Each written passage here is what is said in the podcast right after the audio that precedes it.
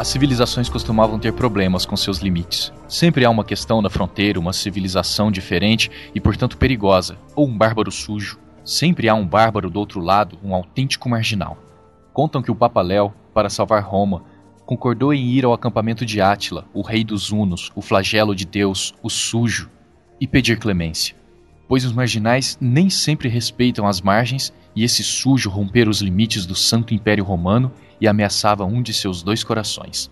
Apesar da idade e do cansaço com a longa viagem, o Santo Padre concentra toda a sua santidade num pedido a Deus para que o levite, a fim de que ele possa vencer a faixa de lama e esterco que separa sua liteira da boca da tenda de couro sem sacrificar sua dignidade, ou pelo menos suas sapatilhas. Mas Deus não o ouve, e o Papa desliza para dentro da tenda onde Átila, que rói o que parece ser um fêmur humano, o recebe com uma salva de gases.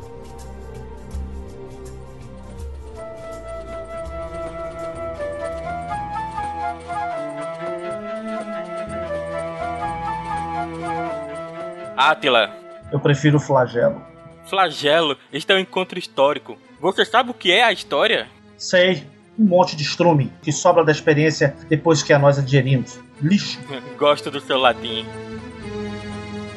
O Uno mostra o fêmur ceboso que acabou de limpar com os dentes.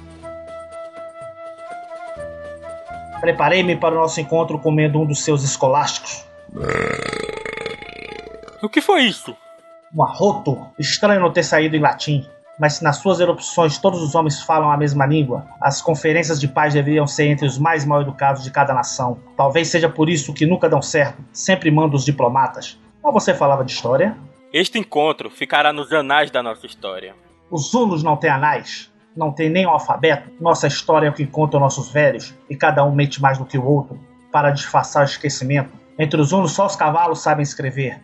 Nossa história está nos seus rastros, no que eles deixam para trás: lixo, esqueletos, ruínas, mulheres estupradas e gado carneado.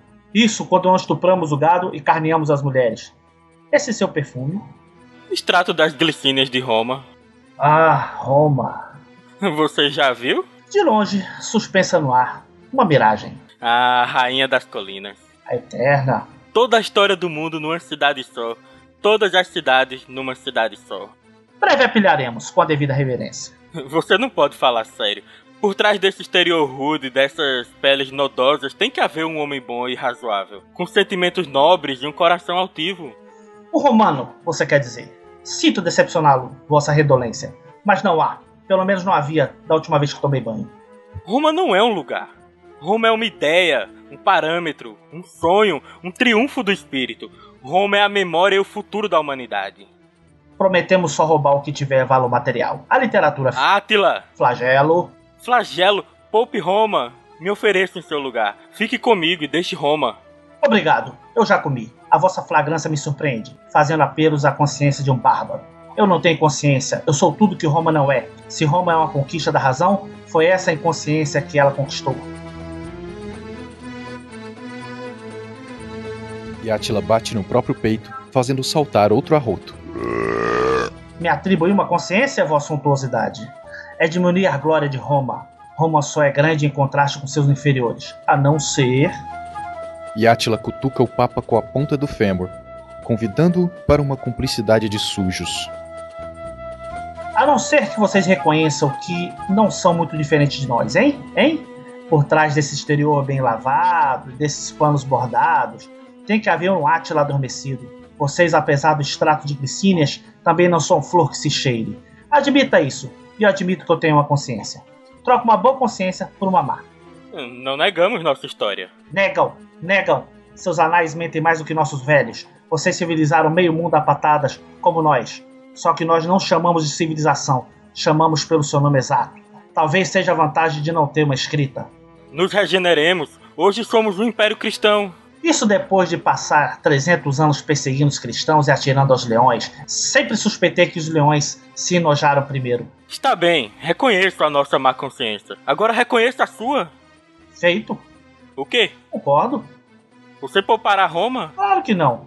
Mas. Vossa vocês levaram 300 anos para se converter e querem que eu me converta em 3 minutos? Dê-nos um tempo, ainda temos os bons 100 anos de pilhagem pela frente. Até temos o bastante para nos tornarmos civilizados. Talvez até cristãos. Seu. Seu. Pode dizer, bárbaro, tem uma pele grossa sem falar nos cascões de sujeira. Repa, o seu gramático me fez bem. Volte para Roma e diga que eu sou pior do que ela pensa, mais sujo, o que só aumentará sua virtude, e que ela não se preocupe. Sempre haverá um bárbaro rondando suas fronteiras, para sua maior glória e indignação. Sempre há.